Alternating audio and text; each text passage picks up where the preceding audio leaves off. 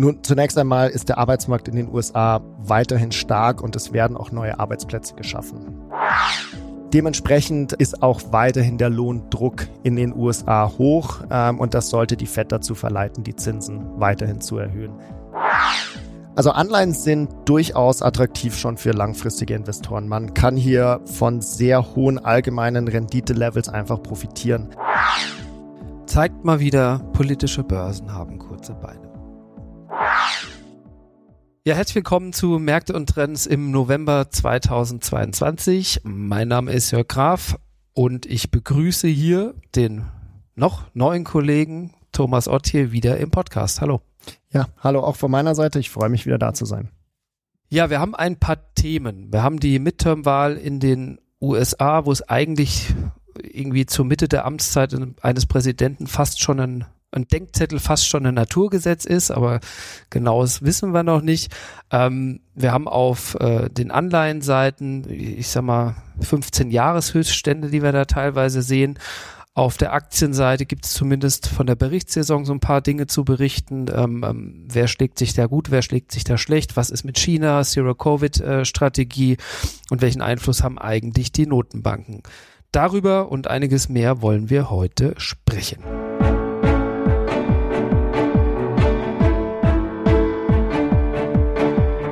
Märkte und Trends. Erfolgreich investieren und verstehen, was die Kapitalmärkte bewegt. Ein Podcast der MEAG mit Thomas Ott und Jörg Graf.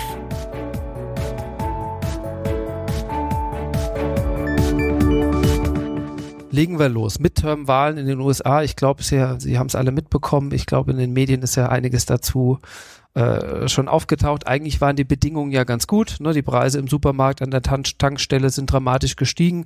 Wäre eigentlich, ich sag mal, eher ein Hinweis Richtung Republikaner, der rote Welle in, in, in den USA. Wie sieht's da aus? Was sind die Ergebnisse beziehungsweise welchen Einfluss haben wir für den Kapitalmarkt da zu erwarten? Nun, zunächst einmal sind die Midterms in den USA eigentlich ein oder der große Stimmungstest im Land. Äh, vergleichbar wäre das, äh, wenn in Deutschland äh, an einem Tag alle 16 Bundesländer ihre Landtagswahlen hätten. Ähm, dann wissen wir wirklich, wie die Stimmung im Land ist. Allein deswegen ist es schon interessant und auch wichtig, denn quasi jetzt beginnt schon wieder der Wahlkampf um das Präsidentenamt dann in zwei Jahren.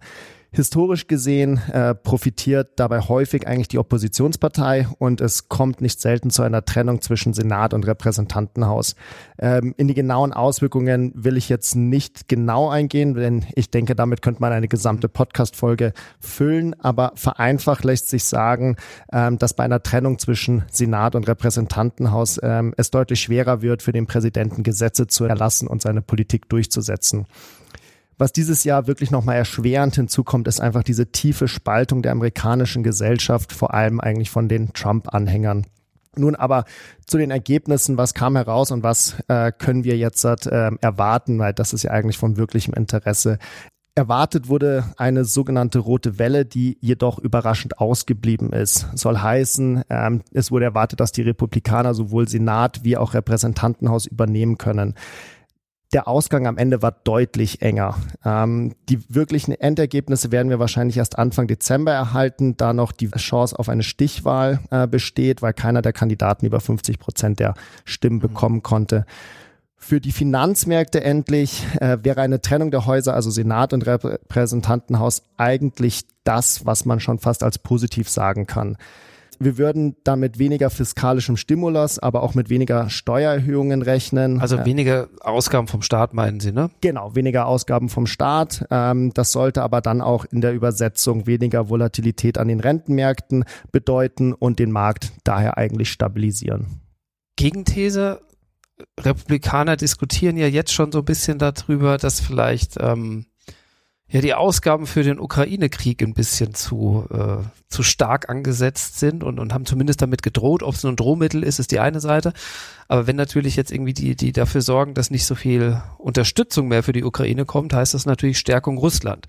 Haben wir da ein Problem, was, was zusätzlich auf uns zukommt, oder ist es eigentlich ein altbekanntes Problem, sondern wir haben jetzt Krieg, äh, Russland, Ukraine, oder kommt da noch ein Einfluss auf den Kapitalmarkt Davon ist nicht wirklich auszugehen. Ähm, Präsident Biden hat schon angedeutet, egal wie der Ausgang sein wird ähm, in den Wahlen, dass die Unterstützung für die Ukraine ähm, bedingungslos weitergehen wird. Und von daher würde ich hier jetzt halt nicht mit einem Rückgang der Unterstützung für die Ukraine rechnen. Okay.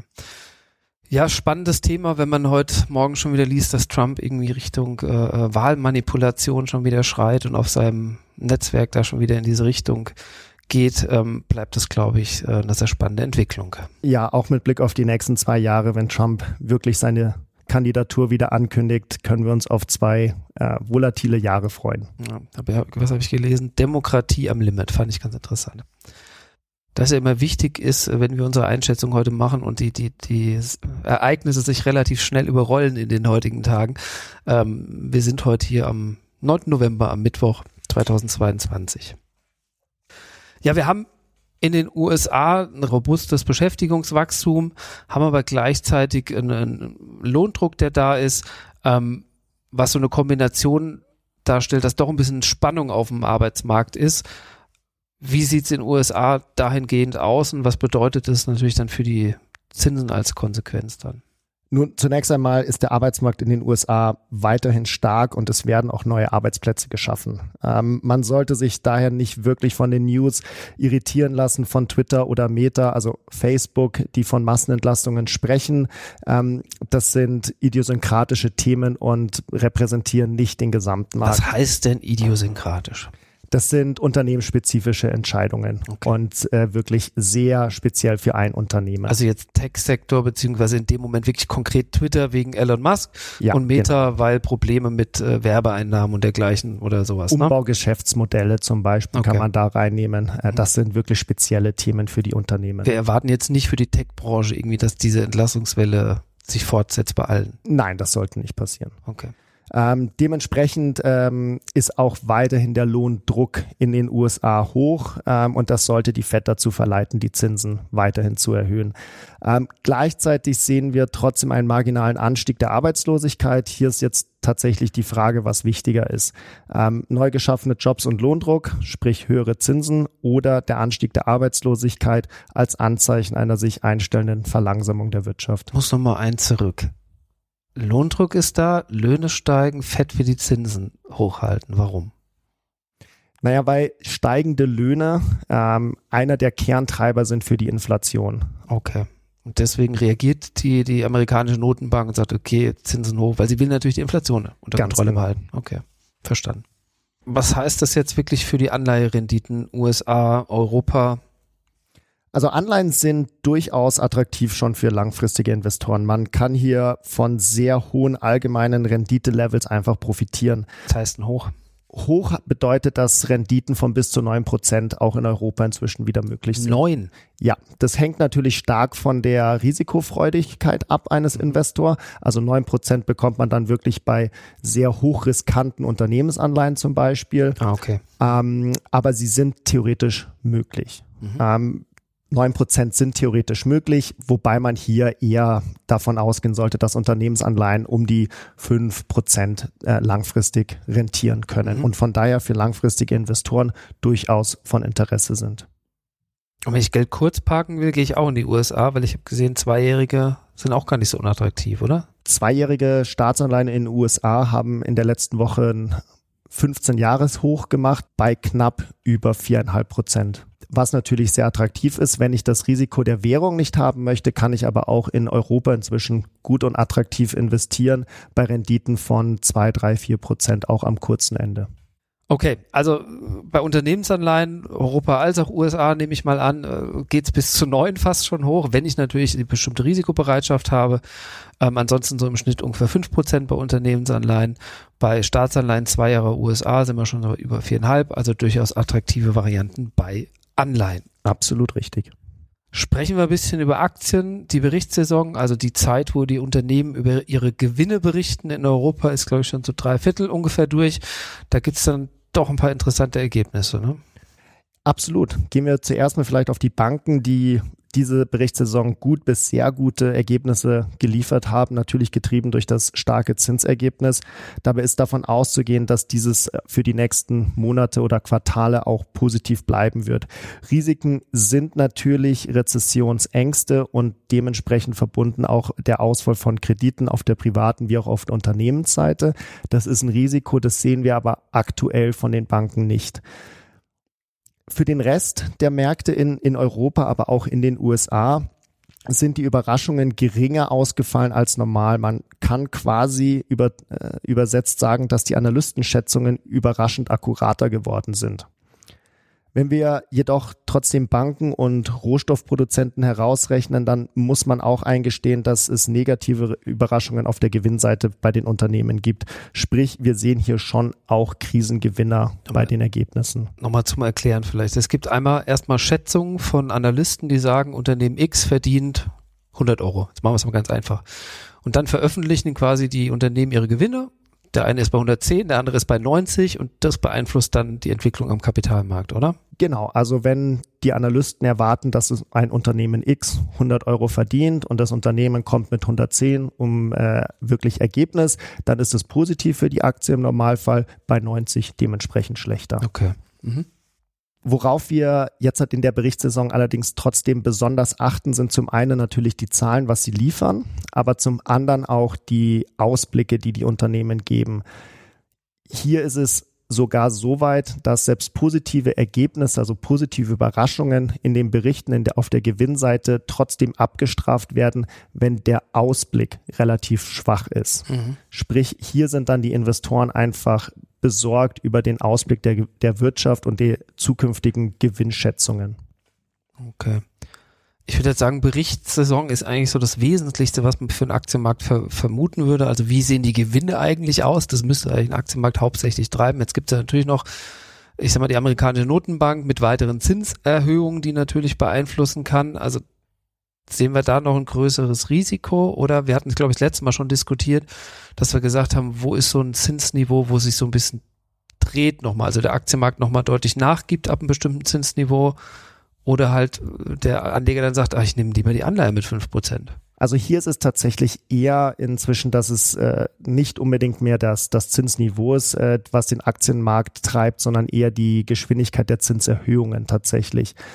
Wenn wir, das hat der amerikanische Zentralbankpräsident nun angedeutet, für die Zukunft eher langsamere Zinsschritte sehen, dann denken wir, dass das durchaus positiv sein kann für den Aktienmarkt mhm. und die Aktienmärkte können dann gewinnen, obwohl die Zinsen weiter steigen, weil dann einfach die Volatilitäten und die Risiken zurückgehen. Das sind eher die Dinge, auf die wir hier jetzt halt inzwischen schauen.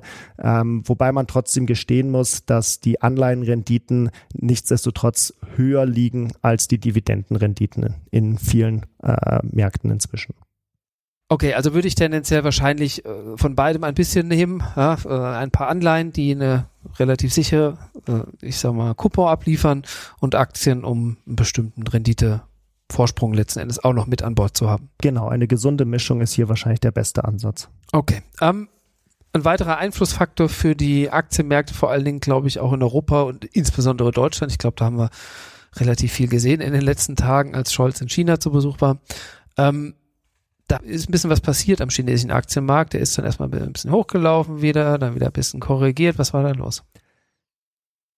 Ja, wir haben am Freitag eine starke Kursreaktion in China gesehen. Das war getrieben einfach von schlicht und ergreifend Hoffnung. Ähm, der Grund hierfür ist, oder der Grund für die Hoffnung war die Ankündigung einer Pressekonferenz in China zum Thema Zero Covid. Und schnell hat sich dann bei den Investoren die Runde gemacht, oh, vielleicht gibt es hier eine Lockerung der Zero-Covid-Restriktionen und vielleicht eine Öffnung des chinesischen Markts wieder. Dementsprechend positiv war einfach die Kursreaktion und wir haben eine der stärksten Bewegungen auf Tagesbasis in den letzten zehn Jahren gesehen.